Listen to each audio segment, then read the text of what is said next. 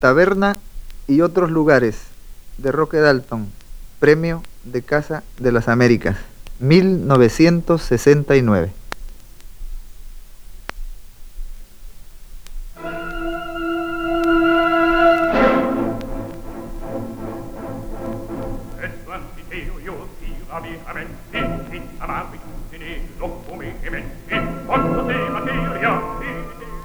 Los antiguos poetas y los nuevos poetas han envejecido mucho en el último año. Es que los crepúsculos son ahora aburridísimos y las catástrofes harina de otro costal. Por las calles que aprendo de memoria, cuerpos innumerables hacen la eterna música de los pasos. Un sonido he aquí que jamás podrá reproducir la poesía. ¿Y todo para qué? Para que su eco polvoso se aglomere en este que fue patio de reyes. No me vengan a hablar del misterio, desvelados, amantes de ancianidad especial a quienes el mundo parece deber pausas. Alguien resolvió el del ombligo. No lo dice por ponerse grosero, ni yo trato de subrayar su gusto dudoso, pero en verdad, alguien resolvió el misterio de un agujero tan simpático.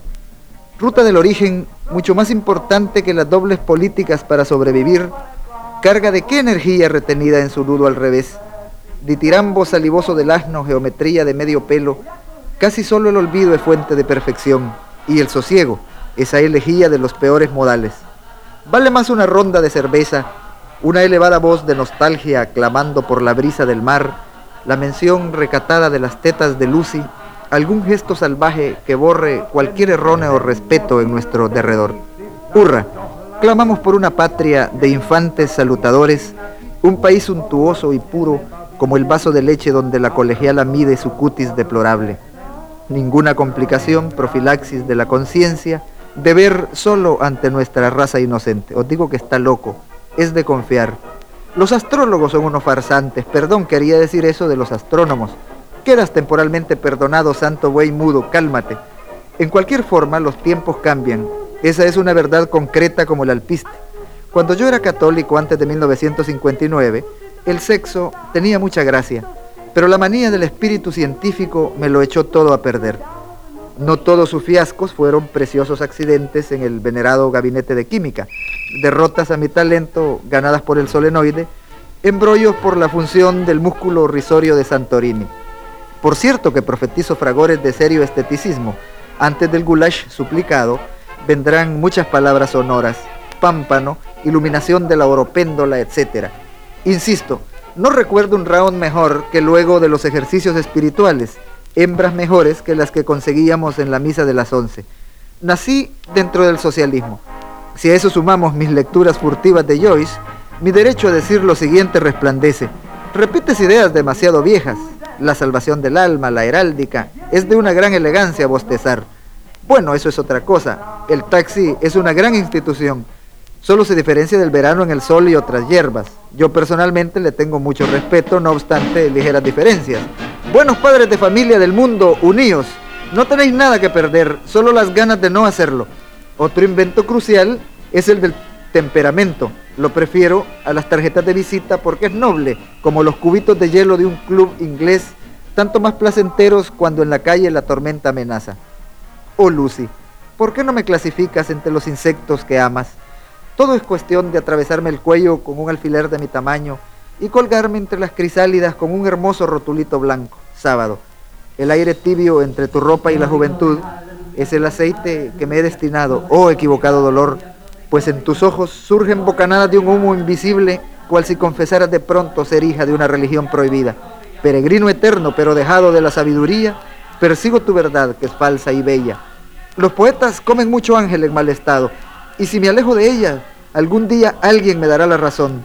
Para mí, Churchill, el gran chupahumo del siglo, una estrella del fútbol como Pelé, un pastor de almas, una juez, alguien que tenga su eje sin un rictus de tirabuzón. Espigo en tu alma, amor mío, en mis sueños, y la primavera no depende de que huya el invierno. Mi naturaleza cobarde persigue siempre una solución, y en la fecha señalada para asolear la sangre, cuidará de que anochezca nublado y de que todos los cuchillos estén en el fondo del mar. Tener un eje en la vida es lo más importante del mundo. La prueba está en que el mundo tiene también el suyo. Ah, qué pobre gordito, lo que le pasaría sin él. Creí que se me había detenido el corazón. Cartas ya leídas, joyería dañosa de los bolsillos, meadas del búho doctoral en los hongos de la borrachera, fuera de aquí. En las paredes, frescos de fechas olvidadas son fanfarrias brillantes en lo hora la cerveza, moral irrompible la que nos atisba desde el fondo del polvo, repito, como el dinero de los hombres en la casa del caracol. Espulgo tu alma, amada mía, y de mis ensueños surgen volátiles huevos de piojos, iguales a ínfimas pompas de jabón hechas con una aguja hipodérmica. Regio, creo que he perdido el tren. Caen todas las puertas y la noble visión de tu lecho resplandece más y más. La vida moderna solo tiene salida para los santos, sobre todo para los santos metidos a que se anuncian con viles trompetas mientras enhebran 47 festejos de órdago. Así se forman los conjuntos musicales más cotizados. Cuestión de ubicuidad, elemental. Cumple ahora con tu deber de conciencia. Sería igual decir tus obsesiones. Di que pensar en el comunismo bajo la ducha es sano y, en el trópico al menos, refrescante. O sentencia con toda la barba de tu juventud. Si el partido tuviera sentido del humor, te juro que desde mañana me dedicaba a besar todos los ataúdes posibles y a poner en su punto las coronas de espinas. Pero eso es confundir el partido con André Breton. Pero, ¿y la ternura? Pero eso es confundir el partido con mi abuelita Eulalia.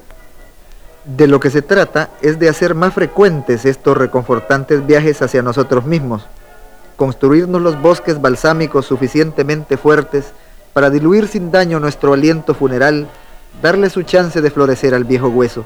No busques otro camino, loco.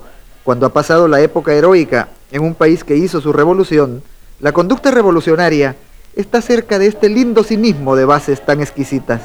Palabras, palabras, palabras, excluida toda posibilidad de terminar con las manos callosas, claro está, o el corazón calloso, o el cerebro.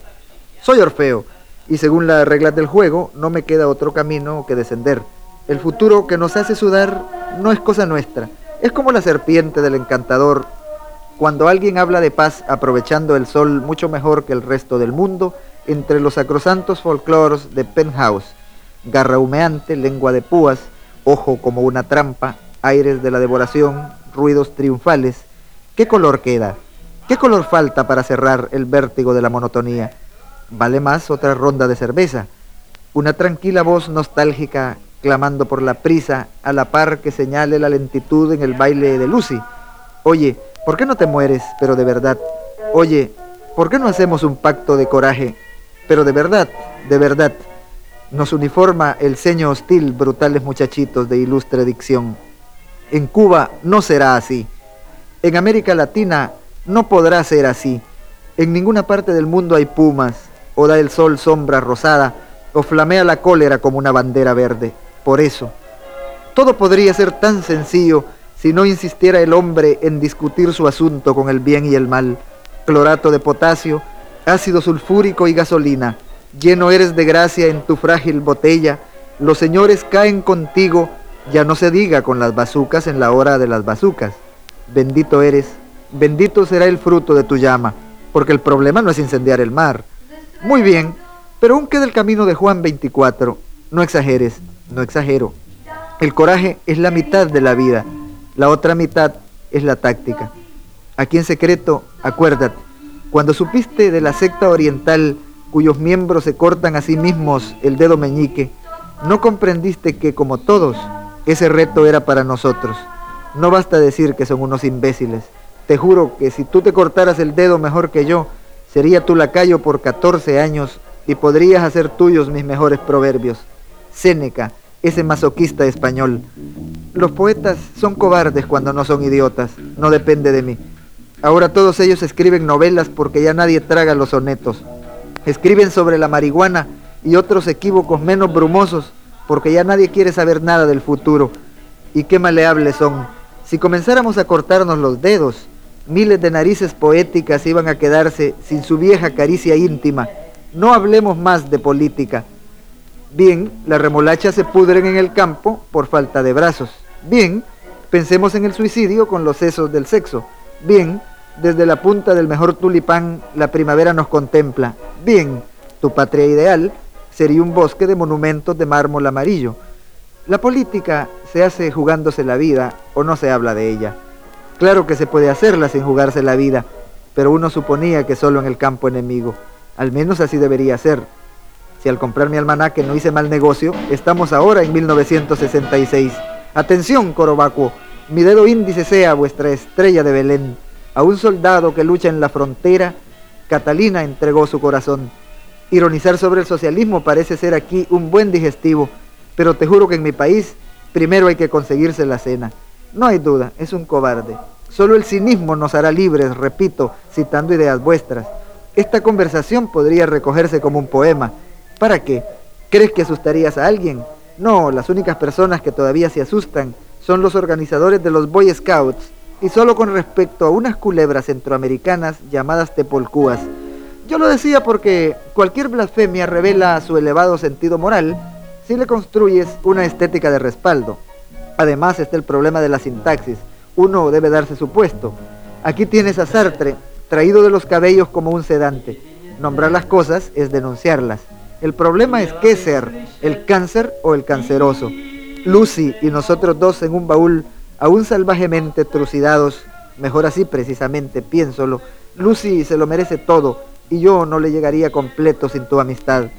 Ya ves cómo la guerra no es el mayor de los desperdicios. Cuando te parte el vientre la cuarta parte de una granada, ¿deviene obligatorio amar al resto que mató al más cercano de tus enemigos? Es decir, quería preguntar algo mejor que eso. Creo que estoy borracho ya. Ah, Centauro, ¿qué ventajas mantienes al encontrarte cara a cara con el cazador solitario? Él dejó en casa el permiso para disparar y tú eres tan solo una leyenda para hacer temblar de gozo a los niños bajo la luna. Las papas subirán un 12%, la ropa subirá un 8%, los tranvías subirán un 20%, Neruda subirá un 18%, murmuraciones de rincón oscuro, acusación desde la luz goyesca,